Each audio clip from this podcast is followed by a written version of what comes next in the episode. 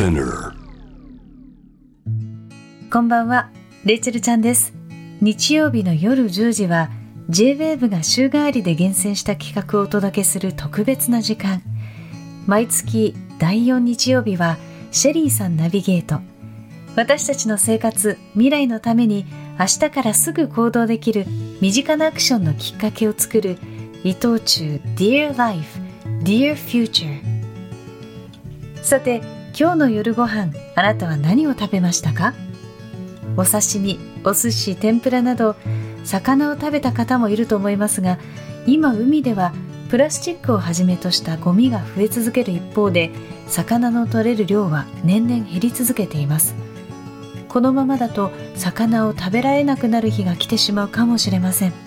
シェリーさんどうしましょう？えー、お魚大好きだからなめっちゃ困るけどとりあえず今夜はカレーにします。こんばんは。Dear Life, Dear Future ナビゲーターのシェリーです。今夜で3回目。えー、なんかまだまだやっぱり月に1回だから来るたびに新鮮な気持ちで私はやってしまうんですけれどもあの結構ねこの1か月間の間にあのリスナーの皆さんからいろいろメッセージもいただいたりしてあなんかあみんな聞いてくれてるありがとうっていう あのちょっといくつか紹介してもいいですか、えー、電車で555さん、えー、長野県の方ですね。こんばんは。オープニングトークがカタカナが多くて僕のようなおっさんには分かりにくかったです。数年に一度の災害が毎年のように起こるようになりました。将来を考えなければもう手遅れになると思う今日この頃です。ということなんですけど確かにね SDGs サステイナビリティエシカル。なんかもうカタカナだらけになっちゃうんですけどね。そう言ってる電車で555さんの555カタカナですけどね。えー、そして千葉市ののこさんからいただきました。マイ水とっても賛成ですが、えー、飲み水の質にこだわる人も少なくなくマイ水を広めるために水の質についてどのように考えますか？確かにねなんかあの硬水とか軟水とかなんかどこのお水がいいとか美味しいとかってなるとどっか公園のお水をちょっといただいてみたいなのは抵抗ある人はいるかもしれないですけどね。あの私はもうガンガンあの水道水で行かしてもらってるんで 気にせず飲んじゃうんですけれどもここももしかしたら課題かもしれないですよねうちはこういうお店を出してますよみたいなのが売りになるかもしれないですしね。えー、さあ番組ではですねこのように皆さんからのいろんな番組を聞いた感想なんかももちろんなんですが番組ツイッターでは心が豊かになる自己肯定感が上がる取り組み「ハッシュタグセルフリスペクト」募集しています。あの私もねセルフリスペクトをちょっとツイッターに上げさせてもらったんですけど今回のセルフリスペクトちょっと皆さんにめちゃめちゃおすすめしたいのがあってあの実は昔から使ってるエニーロックっていうなんて言えばいいんですよね。見た目はこうペンみたいなまっすぐの棒のがこう筒状になっててその筒の中にさらにこうスポンって棒が通ってて 片側だけ開いてるんですよ。でこれを例えばチップスを半分だけ食べて残すっていう時にプラスチックの袋をちょうどその筒をツーッとこう入れて挟むと空気が全く入らなくなるんですよ。極端な話中に水を入れてたら逆さにしても水が出てこないみたいな。もうパチンってロックされるので例えば冷凍食品とかああいうのってあの開けたやつを冷凍庫にそのまま輪ゴムとかで入れると冷凍焼けしちゃいません？空気が入ると。だから結局密閉袋に入れちゃうんですよ。これだと無駄に密閉袋使わなくていいしあともう延々に使い続けられるんで折らなければ。すごい便利なんですよ。でなんでこれを今再注目してるかっていうと最近セリアで売ってるの。見つけたの。大きいのとちっちゃいのがあって。これ本当におすすめ。ぜひ皆さんあの使ってみてください。私の説明だと全然わからないっていう人はねツイッターに写真を載せてますのでちょっとチェックしていただければと思います。皆さんもねセルフリスペクト教えてくださいね、えー、番組ツイッターのフォローもお願いいたします、まあ、先ほどレイチェルさんも話してましたけれどもこの魚の取れる量年々減ってるんですよね。先月28日農林水産省が発表した2020年の統計によりますと日本の漁獲量2 2年連続で過去最低となってしまってるんですって。まあ、一方で今月4日に政府が閣議決定した2020年版の水産白書によりますと新型コロナの影響で外食が減った影響などから1世帯当たりの魚介類の購入量が18年ぶりに増加してるんですって。なんかでもそう言われると確かにうちもお魚を買って帰る機会あの増えた気がするんですよね。ただこの状況が続いてしまうと魚を食べられなくなる日は来てしまうのか。そうならないためにできる身近なことは何なのか。サステナブルな海と明るい食の未来を目指して活動している一般社団法人シェフス・フォー・ザ・ブルーの代表理事フードジャーナリストの佐々木弘子さんと一緒に考えます。今夜も最後までお付き合いください。伊藤忠。Dear Life. Dear Future. This program is brought to you by 伊藤忠 SDGs Studio. 建築って建物が完成してそこで終わりというよりかは解体されてまた違うプロダクトになっていく、まあ、そういうなんかつながっていくっていうことがサステナブルな建築の在り方というふうに思ってます。そう語るのは建築家の長坂城さん。独自のサステナブルな視点を持った仕事を手掛けている。例えば今年4月東京青山にオープンした伊藤忠 SDGs スタジオ。ここのカフェスペースのテーブル椅子単管パイプには再利用した古い材料が使われている。新しい材料を使うよりよそで不要になったものを、まあ、再利用して作ることの方がここでは大事かなというふうに思いました。さらに今年のベネチア・ビエンナーレ国際建築展では解体される建築材を使った展示を制作。長年日本で使われた建物が解体されイタリアに送られて展示となりその後ノルウェーまで旅をして再び建物になる予定だ。建物がいろいろな人の手に渡って変化して成長していくというそういう全部のプロセス自体が、まあ、今後の建築の在り方であるんじゃないかということを提案したものだと思ってます。建築のアップサイクルという難題に向き合う長坂さんは作る住む売る全ての家庭に関わる人が尊重されるようにと考えているそうだ。彼の胸にあるもの。それはその商いはみんなが幸せかどうか。Dear Life 伊藤忠商事。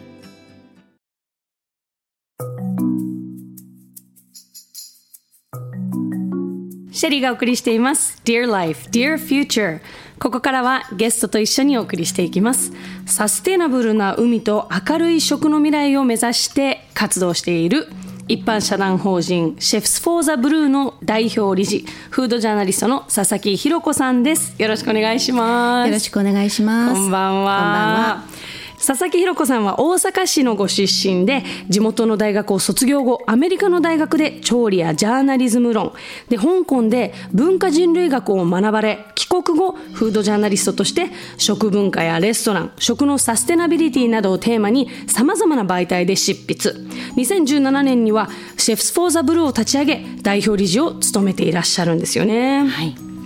あのそもそも Chefs for the Blue っていうのはどんな活動とか取り組みをはい。されている団体なんですか、はい、あの Chefs for the Blue という名前自体でちょっとあの想像できることというかですね、シェフスはまあ料理人ですよね、 the Blue というのはその海ですので海のためのシェフっていう意味なんですね。であの今参加しているのが大体30名ぐらいの東京のトップシェフたちが多いんですけれども、はい。で彼らと一緒にこの海の今あのかなり危機にある日本の海の現状をこうどうにかしていこうという、まあ、啓発活動を主にしております。あなるほど。かなりすごい方がいろいろ参加されてるんですよね皆さん。そうですね。星たくさん持ってたりとか。はい、星が本当にキラキラしております。はい。そんな方々はでい。取り組んでいらっしゃるということなんですけれども例えばどんな方がいらっしゃるんですか？メンバーは。そうですね。今あの理事として3名いるのは、えっと、カンテサンスというフランス料理店の、うん、えっと、岸田シェフですとか、はい、えっと、シンシア。三つ星です、はい、シンシアの石井シェフ。そして、はい、ザ・バーンの米沢シェフという3名なんですけれども、はい、まあ、他にもあの中華ですと左前科の川田シェフですとかあ。とイタリアの田久保シェフとか、はい。まあ、あの有名な方が多いんではないかなと思います。すごいですね、だから皆さん本当に有名なシェフの皆さんは、この、まあ、危機に思ってらっしゃると。でそれに向けて一生懸命活動されているということなんですけど具体的にはどんな活動をされてるんですか？あの、まあ、本当にさまざまなことをしてるんですけどあの、まあ、対象が一般消費者向けのものが多いので、うん、例えばそのサステナブルな認証付きのその魚介類を使ったレシピを開発して、その例えばそのスーパーさんと一緒にですねそのレシピをその置いて魚介類を買っていただくようなプロモーションとか。今ありますよね、はい、この切り身の横にちょっとしたこういうなんかあの名刺ぐらいのサイズのものが置いてあったりとか、はい。はい、それを例えば QR コードで読むとこう飛ぶようなシステムにしたりとかはい、あと子どもさん向けのあのちょっと今コロナで棚上げになってるんですけど、うん、あのシェフと一緒にこれ学んででそれをこう一緒に料理をして食べてみようみたいなプログラムの開発とかそういうものもしてますね。あそうなんですね、はい、サステイナブルなレシピってどんなレシピがあるんですか？サステイナブルなレシピサステイナブルなお魚を使ったレシピになりますね。はいはい、例えば今回あの2月に取り組んだのは ASC という、まあ、養殖の水産養殖エコな養殖の、えーと、マダイを使ったレシピで例えば、えーと、6, 年6人のシェフに作ってもらったんですけど、はい、フレンチイタリアン和食中華アメリカンタイ料理。6人が立ってそれぞれ、えっと、15分以内に作れるタイを使ったお料理。助かります。はい はい、そうですね。それを作りました。例えばそうですね。タイのごま茶漬けとか和食だとそうですね。アメリカンはレモンのカルパッチョですね。タイ料理は タイカレー。タイのタイカレー、はい、フレンチはですね炊き込みのタイを炊き込んだバターライスとっても美味しかったです。美味しそう。美味しかったです。さすがに美味しいです。なんかあの SDGs とかサステナブルとか置いといても普通にやってみたいなっていうレシピ。でも結果的にこれが地球にもいいと。やっぱりそのサステナブルってそのお勉強から入っても広がらないし楽しくないじゃないですか、うん、美味しいとか楽しいとかそういうところから入る方が皆さんの心に響くんじゃないかなというふうに思ってます。あのこのシェフスフォーザブルーという活動をよしやるぞって思うきっかけって何かあったんですか？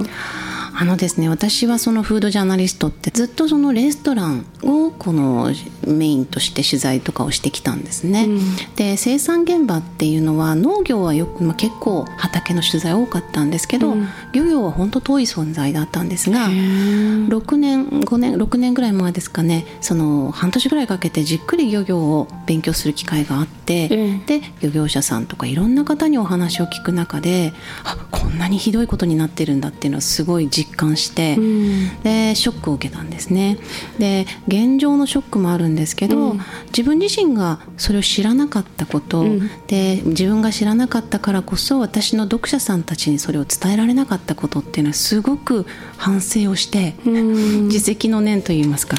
それでその何かしなくちゃいけないんじゃないかなと思って周りのシェフに話をこうし始めたのがきっかけです。いやもうそうなってくるとめちゃめちゃ気になるのはどんな話を聞いたんですか？何をそんなにショックを受けたんですか？そうですね。もう浜に浜ってその漁港ですけど、ええ、漁港を訪ねてもどの漁師さんも魚がないっておっしゃるんですよ。でもう上がってくる魚も少ないし漁港のうちの本当一部しか使ってないような形で水揚げがされてたり。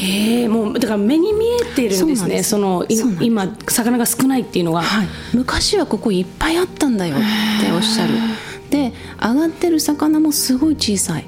つまりその大きな魚がいなくなってしまっていてちっちゃい魚ももう取り始めちゃっているっていうところにまで来てるんだなっていうのがあってで皆さんその将来をすごく憂えていてもうあの後継ぎとかを基本作らないですよね。うん、もうあの次の代はないからっていうことで子供を継ぐのをこう止めるみたいなところがあってっていうことです。あとはその研究者の方々にお話を聞いたらばやっぱりもうあの30年前に比べて創業額高が大体3分の1を切り込んでしまっている。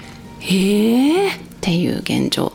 あそうかと、まあ、その現場と数字がきっちりその符合したというかそういう感じでしたね。なんかこのなんか魚を食べなくなっている日本人はみたいな、子供たちが魚を食べないみたいなことを言ってますけど、はい。そもそもでも魚もいなくなってるっていうなんかこうそうです。なんかすごい不思議な状況というか。そうですね。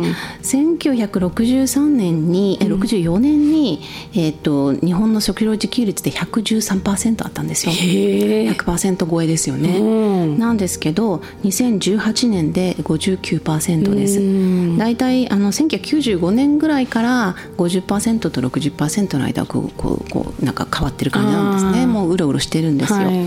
で実際その食べてる量もえー2018年に40キロぐらいだったのが、えーっと2018年に23.9%まで減ってます。それは魚の話ですか？いえあの食べる量です。日本人一人当たりの食べる量が減ってるんですよ、えー？そうなんですか？だ減ってるのに、うん。これだけ自給率が減ってるってことはやっぱりその全体の取れる量が つまり減ってるんですね日本の。そうか食べる量を換算しての自給率ですもんね、そうですそうですこれだからいつかは魚が取れなくなるんじゃないか日本で魚が食べられなくなるんではないかみたいなのも出てるんですか？そうですね。あのた、まあこたなんていうかね確たる数字は別に出てないですけれども、そのトレンドとしてこの今のペースで落ちていけば、それをこう辿っていくと、もうなくなるよねっていうのが目に見えるというか、そういう今のまま何もシステムが変わらなければなくなっていく可能性だってありますね。それそれはじゃあなんかいつぐらいっていう予測とかもあったりするんですか？えー、と正しいそういう予測はされてはいないですけれど、はい、あの辿っていくと2050年ぐらいにはその沿岸漁業がなくなっちゃうんじゃないっていう話も、はい、トレンドだけを見ると言えますね。はい。あのとなるとなんでこんなに魚が取れなくなっちゃってるんですか？っていうことを多はい。分皆さん気になると思うんですけど、はい、そうですね、あの魚がいなくなってる理由って本当に複合的な要因でいろんな理由があるので、一つにはもちろん決められないんですけれども、はい。あのやはり一番大きな原因として水産庁が今挙げているのはやはりその過剰漁獲ちょっと取りすぎちゃったんじゃないかというその方針は今出しています。でそれにプラスしてですねやっぱりここ近年20年ぐらいは、例えば温暖化ですね。水温がすごい上がってる、はい。で海流が変わっちゃった。うん。とかあとはその汚染ですね。取れる地域がもうがっつり変わってますもんね。そうなんですよ、うんうん。ブリとか今北海道が一番取れてますからね。よくご存知ですね いうニュースとかがちょっと気になっちゃうんです私。そうなんですね。ブリって本当はね、富山とかあの辺が多かったんですけどねだって氷見のね。氷見の寒ブリとかって言ってたのが、ねそう変わってきてるんですもんね。そうなんですよ。北海道でマンボウとか取れてますからね。ええはい。ほハワイにいるマンボウ君そうですよね、はい。なんかなあの暖かいところにいるイメージですけど。はい、そこまで上がっちゃってます。でもちろんなんか水も汚れてしまってる。そうですね。もありますし、うん。あとはその海域の外で、あの外国がたくさん取るから中に入ってこないっていう、まあ、さ業種によってはそういうものもありますね。はい。ただまあやっぱりもう1位はおそらく取りすぎなんじゃないかと、はい、そうですね。そうか。これってでもなんかルールとかないんですか？なんかどのぐらいまでしか取っちゃダメ、みたいな。そうですよね。それがあるべきですよね。ただそのえーっと実は2年前にえーっと漁業法が改正されたんですけれども、でそれまでの漁業法っていうのは1949年に制定されたもので、はい。えー戦後のその日本人日本が貧しくてタンパク質がなくて、どんどん取りましょうどんどんその普及させましょうっていう時期のものがずっと続けられてきたんですね。ですけれど2年前にやっとその漁業法が改正されてで持続的に水産物を使っていかなくちゃいけませんよっていうふうに変わったんです。でそれまでは各漁協とかで細かいあの規制はあったんですけど、ええ国として大きく方針を立てた漁獲規制っていうのはやってなかった。そうなんですねはいまあの単純に一般人として聞いてるとやればいいのにって思っちゃうんですけど そんな単純なことではないんでしょうね。そうですね。そうか、なんかだからちょっと取りすぎってことは食べ過ぎとかだったりするんですか、うんとそうだったんですよね長いこと。なるほどね なるほど食文化だしそうですね。なんかそこってすごく難しいところですよね、魚ってその地下資源とかと比べて資源やっぱり水産資源っていうんですけど地下資源の石油とかに比べたらすごく優秀でええ。自分で増えてくれる。確かに。はい、で石油を取ったらそれまでですけど、はい。魚は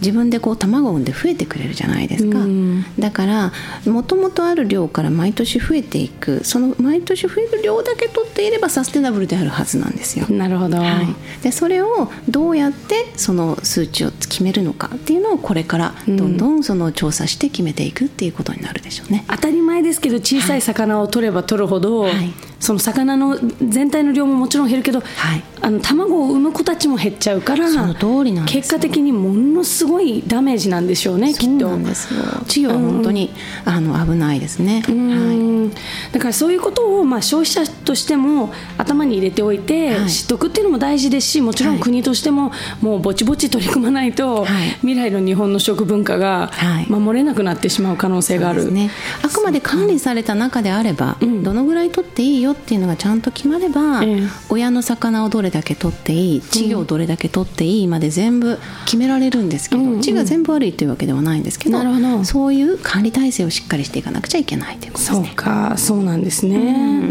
であの魚が私たちの食卓に届くまでに、はい。あのもう一つなんか未利用魚うんうん。っていうのがいるんですよね、うんうんこれは何なんですか、未利用なんで利用されていない魚なんです、未利用。そうなんですよ。うん。でまああの漁港に行くといっぱいいろんな魚が取れるんですけど特に定置網とかだと、ええ。その魚種を狙って群れを狙って取る魚ではないのでいろんな魚が入ってきちゃうんですよね。ん。でそのうちでその高くさ売れる魚だけ酔ってちゃんと氷積みをして漁師さんとかその仲買さん出荷して、うん。あとのうんと雑魚とか、はい。そのあんまりみんなに知らないような魚って結構捨て置かれちゃったりとかして、はい、多いんですね。食べられるんですよねもちろんもちろんそのちゃんと処理してあのきっちりれあの冷やし込みかけてすれば美味しくても、うん。そのみんな知らないから売れない。売れないからあの手をかけない。氷代もかけるのもったいないっていうことでそうか。保存するのもお金かかるし当然出荷もお金かかるし。そうですそうですそうなんだ、そういうのもありますね。例えばどんな魚が出てくるんですか？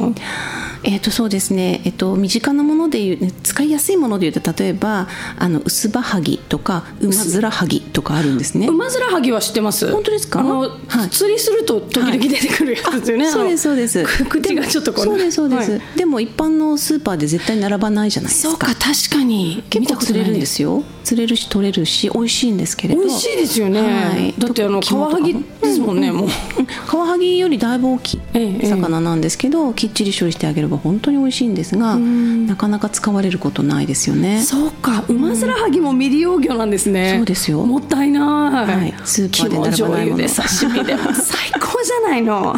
そうですねえ他にも何かあるんですか？あとは、えっとまあ、これはちょっとレストランでしか卸せないかもしれないんですけど、はい。うちのそのグループのメンバーのレストランで使ってる例えば小判ザメとかも、小判ザメ？はい、使ってますね。食べられるんですか？食べられます。美味しいですよ。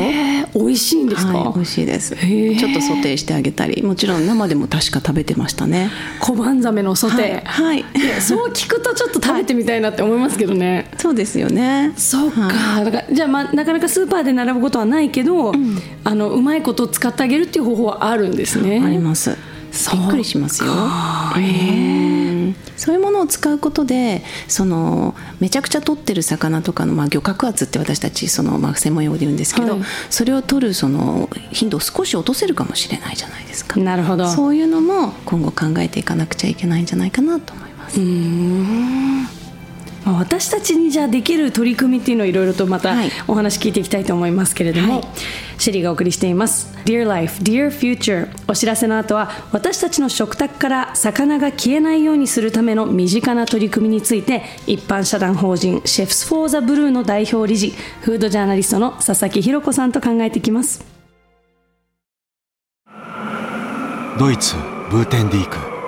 北海に吹きすさぶ厳しい風でもこの海の上に風力発電所があると知ったら気候変動に立ち向かう追い風に聞こえてきませんか？三方よしから続く SDGs 伊藤忠商事。インドネシアサルーラ地熱発電の蒸気の音。その蒸気は水に帰り地中深く戻っていく。そんな再生可能なエネルギーは街に明かりを灯し続けます。三方よしから続く SDGs 伊藤忠商事。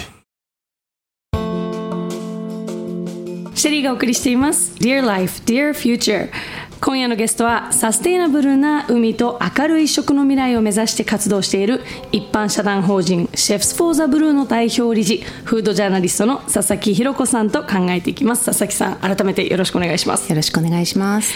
佐々木さんこの食卓から魚が消えないようにするために欠かせないのがサステナブルシーフード。はい。なんすか？ですよね。聞いたことなかったんですけど。ですよね。あまあ持続可能な魚介類直訳するとそうですけれども、直まああの天然魚と養殖魚と両方まあいろんなあのエコ認証システムがあるんですけど、はい。え天然に関してはつまりせそのさっきの言ってるようにこうたくさん取りすぎないよ。取りすぎないでかつその漁業がとてもその環境にこう負荷を与えすぎる。そのそこをガリガリガリガリ削るとかそういうことをしないとか、あとその管理システムがちゃんとしてるとかっていうものをその評価の、えー基準においてその認証を出してるシステムが結構あるんですね。はい、で養殖に関しては例えばその水質を汚染しすぎないとか抗生物質を使いすぎないとか。そうかその、はい。取る量云々もそうですけど、取り方もはいかなり影響があるんですね。ありますあります。そうガリガリって言ってたのは、はいじゃあはい。その海の底をい。なんかこうガリガリするような取り方があって、それもはい。もちろん環境に良くなくて、あそうですね。えーはい。考えたこともなかった。そうなんですよ。そうかん。取り方もはい。環境になるべく負荷をかけない取り方をして、取る量も取る大きさも考えた、はい。はあ。こういうのを認証してるものがあるってことですか？ありますね。うん。あのあと養殖だとさっき言ったようにその水質汚染とかあと餌ですね。餌をその乱獲した過剰漁獲した餌を使わないつまり養殖魚ってはい。日本人が食べてる魚ってほぼ肉食魚になるのでもしくは雑食なんで、はい。はい食べてる餌が要するに魚なんですよね。フィッシュミール食べてるんですよ。なるほど。はいはい、はい、なのでそのフィッシュミールがどれだけサステナブルかってもすごく影響します。ええはい、そうか。代表的な認証として、まあ、例えば日本で普及しているものとしては、MSC という、まあ、天然魚のあの認証システムとか、はい。ASC っていうその養殖魚のシステムあと、まあ、BAP とかもありますけど日本で一番多いのは今言った MSC と ASC ですかね。うん、あの今私この手元に、はい。あのラベルがあるんですけど、はい。見たことあります？これあのイオンのサーモンに貼ってありますよ。そうなんですよ。イオンさんはすごく多いですね。そうですよね。はい。ASC の多分マークがついてると思うんです。ASC でした。はい。あのその養殖場私も見に行きましたけど、えーすごい。はいそうなんですよ。あのノルウェーはとてもサステナブルなシステムを敷いてますね。ただやっぱ金額ははい。ちょっと高いですよね、まあ、時期によるかもしれないですけどそうですそうです。あの昨日たまたま、はい。行った時に見た時はこの ASC マークの方が、はい。あのかなり高かったです。お高かったですか？ん。そうですね。でさっき言ったように、まあ、天然魚にの方は漁獲を絞ってるわけですから当然単価は上がりますね,、すよね。あと管理システムとかもかかるので、あと養殖場もその、えー密にして買わないですね。はい、そうしないと抗生物質をたくさん使わなくちゃいけないじゃないですか。なんでですか？あのたくさんの、えーとまあ、これ養殖水産も畜産もそうですけど、はい。たくさん寄せてこうぎゅうぎゅうにして買うと病気が流行りやすいんですよ。そうか。はい、なので、えっと、どうしても密になっちゃいけないんですねそうなん魚たちも。そうなんです。よ、ええ面白い。はい、だからどうしても単価は上がりますね。なるほどね、はいそうか、い。あとまあこの番組でよく言ってるんですけども、あのセルフリスペクトとかそのはい。なんかやっぱこうこういう環境にいいことをすると、結果食べながら、なんかちょっとだけ自分を好きになるみたいな、なんかそこの部分のお金ですよね多分。そうですね。うん。やっぱりその生産者さんとのつながりとかもすごくより感じられるあのトレーサビリティがちゃんとしてるのでなるほど。はい、そういう意味でもすごくいいんじゃないかなと思います。これってホームページでの載せますか？このラベル。あのじゃあ番組のツイッターに、はい。この ASC、MSC のマーク、はい。ちょっとあのつぶやいとくんでなんかはい一回見とくと、そうですね多分お店であこれだって多分思うと思うので、なんか見とくと違いますよね。ね。あとアラスカ、カの RFM マークとかもありますけど、いろいろあるんですね。はいあるんですけど、なんか知っとくといいかもしれないですよね。はいそうですね。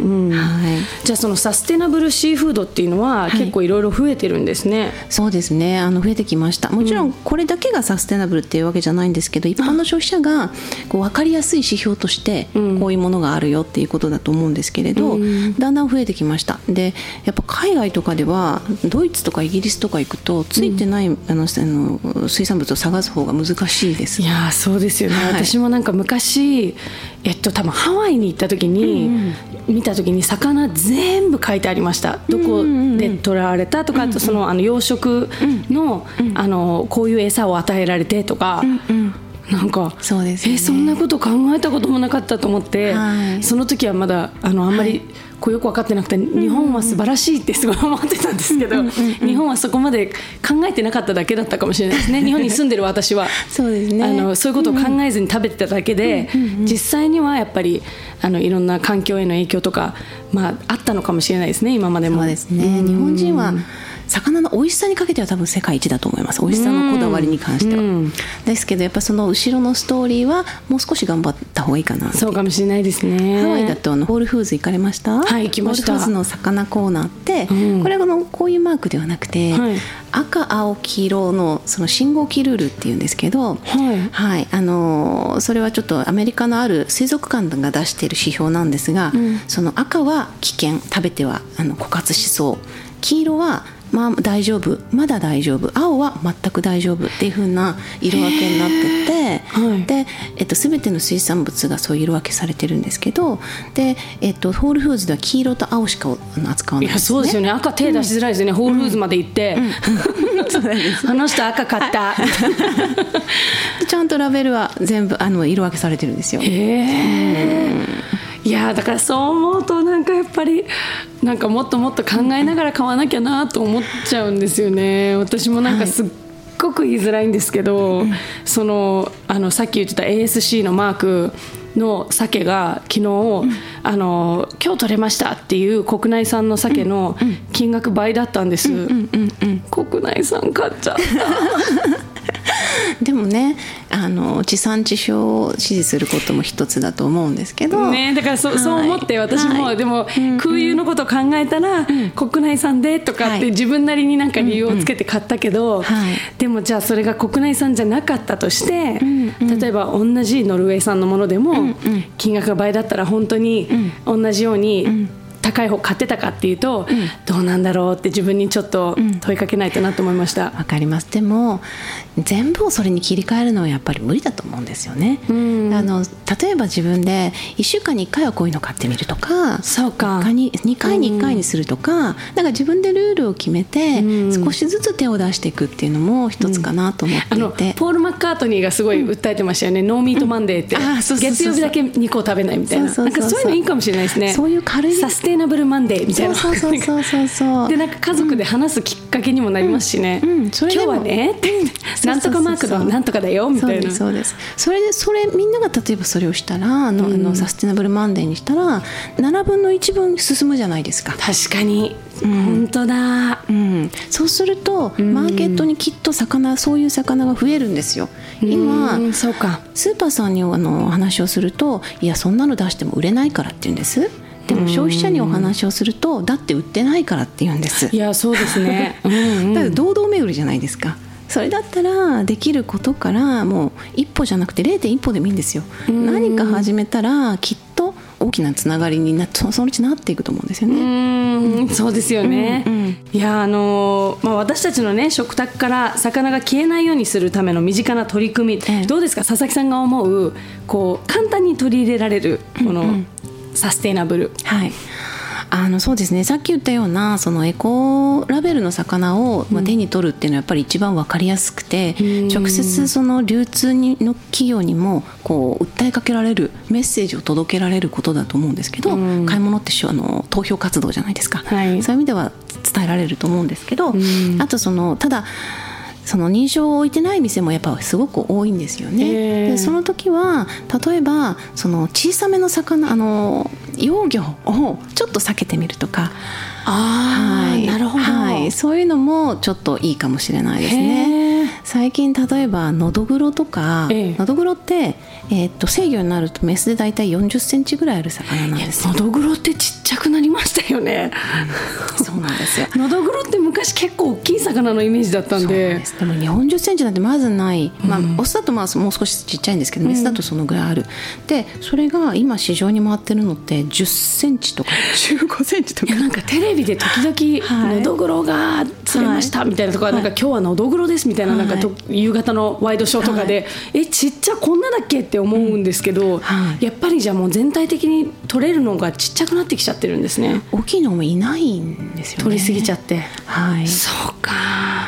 じゃあそういうものを買わないっていうふうにすれば、うん。はい、じゃあ取らなくなるっていう結果的に。そうです。なるほどね。小さくても売れれば取ってきちゃうんですよね、そうですよね、でもちろんねやっぱり生活かかってるから。そうなんですそうなんです、難しい。難しいところなんですけど、ただそれはなんか消費者としての意見かなって、思います。そうですね。うんうんうん、あとえー、っとですね未利用魚を使ったさっきの話ですと、はい、あの加工商品とかも最近出てきていて中でもうちがうちのメンバーがあの作った一つとして五島のフィッシュハムっていうのがあるんですけど、これはあのマルエツさんでずっと扱ってる商品でおすすめですね。はい。へえ。あなんか見た目ちょっとパテみたいな感じですか、はい、なんかああいうおしゃれななんかそうなんですよ。ワインとかチーズとか売ってるお店で売ってそうな、はい、そうなんです。もともとそういうああただね、えっと、一番合うのはビールという前提で作ってるらしいですけれども五島のってつくとそれだけで美味しそうな、はい、そうですよね。未利用魚の中でもこれは、えっと、海藻を食べる系のちょっと外,、外魚扱いされている魚が。外魚。外魚ですね、あの海藻を食べてしまうと魚があの卵を産む場所がなくなってしまう。害ってあのあの害。獣の害ですね。はい。はいで駆除対象になっているような魚なんですね。はい、それを扱ってますね。あそうなんですね、はい。なるほどね。だからこういうものを作るっていう活動も、はい、あのシェフス・フォー・ザ・ブルーではされてるんですね。はい、はい、あの最後に SDGs が掲げている17の目標2030年までの達成を目指しているわけですけれども、はい、佐々木さんは2030年どんな社会になっててほしいですか？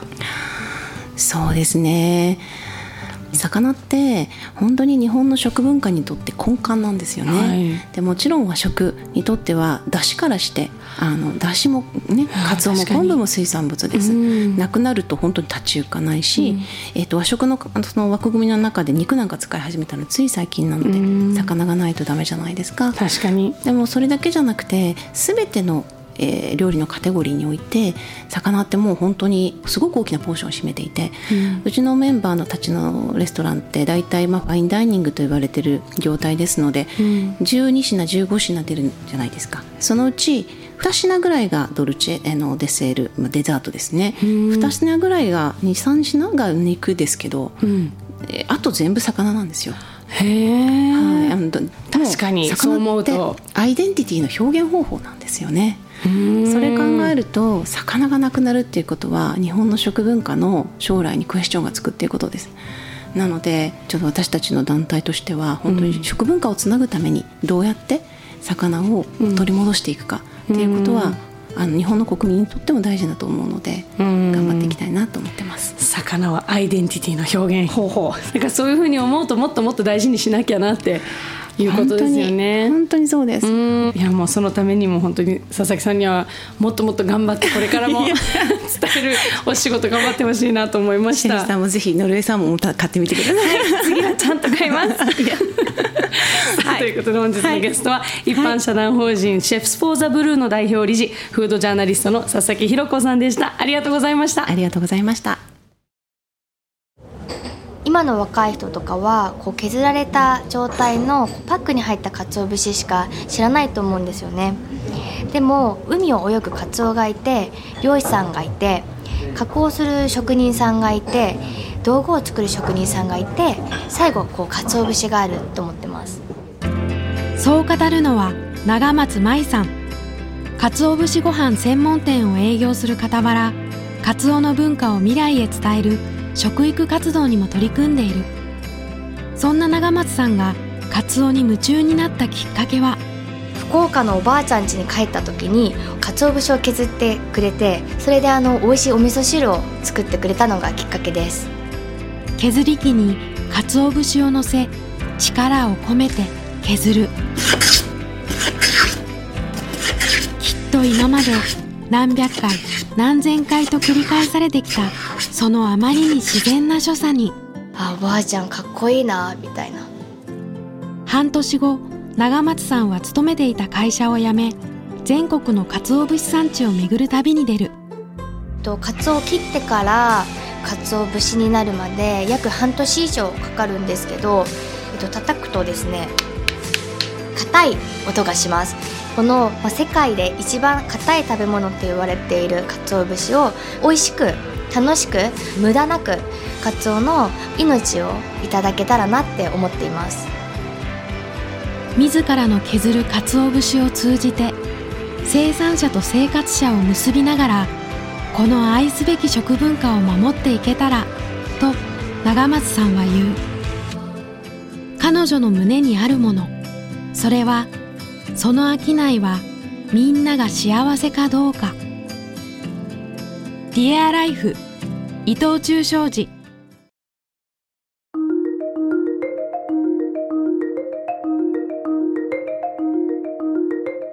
シェリーのナビゲートでお送りした Dear Life, Dear Future いかがだったでしょうか？佐々木ひろ子さんの話を聞いてやっぱりこの日本の食文化においてのこの魚を食べるなんか魚が好きとか魚があんまり得意じゃないみたいなところよりももっとベーシックな日本人のアイデンティティみたいなものなんだなってなんか改めて こう魚が食べられなくなると寂しいなとかお寿司食べられなくなるのかってなんとなくざっくり思ってたのがあそんな問題じゃないんだ出汁がなくなるって大変みたいな。なんかすごくこうなんか考えさせられましたねそこは他にもですねこう魚の取り方によってどんな風に生態系に影響を与えるかあの環境汚染してしまってたりとか環境へのこういろいろ影響があるっていうことも本当に考えたことがなかったのでなんかこういうことを本当に知っとくだけでちょっと自分がお魚を次選ぶときに今度はちゃんと 高くても私はマークのついてるものを選ぶぞって今日本当に思いました。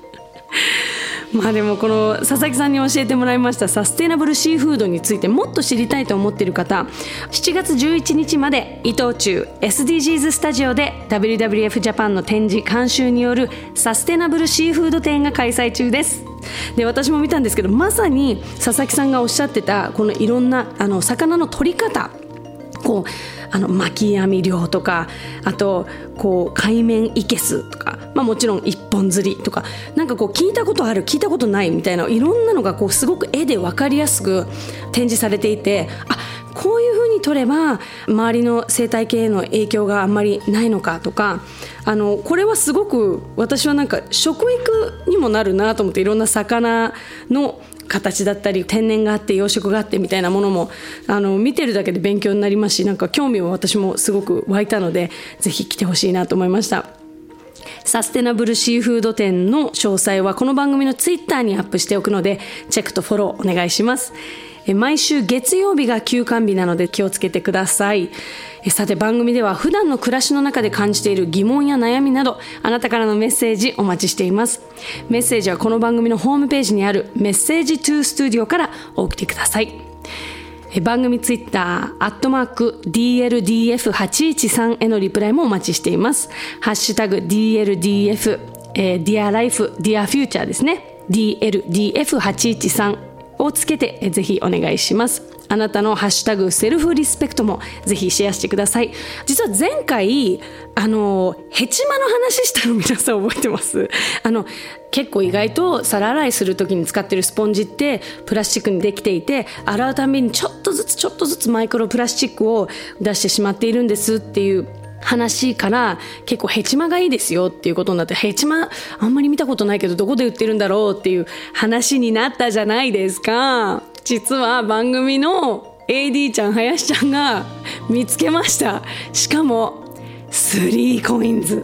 ちょっとありがたいです。あのお風呂を洗うスポンジとかそういうのもこういうのに置き換えて使っていくととっても環境に優しいということでこれは結構ねなんかちょっと次 3coins 行ったらゆっくりいろいろ見てみようって思っちゃいましたね。あなたがやっているこうちょっと自分のことを好きになる何か 頑張ってること何かこう生活を変えたこと教えてもらって私もぜひね参考にしたいなと思います。さあ次回の放送は7月25日です。来月もまたこの時間にお会いしましょうね。伊藤忠 Dear Life, Dear Future ナビゲーターはシェリーでした。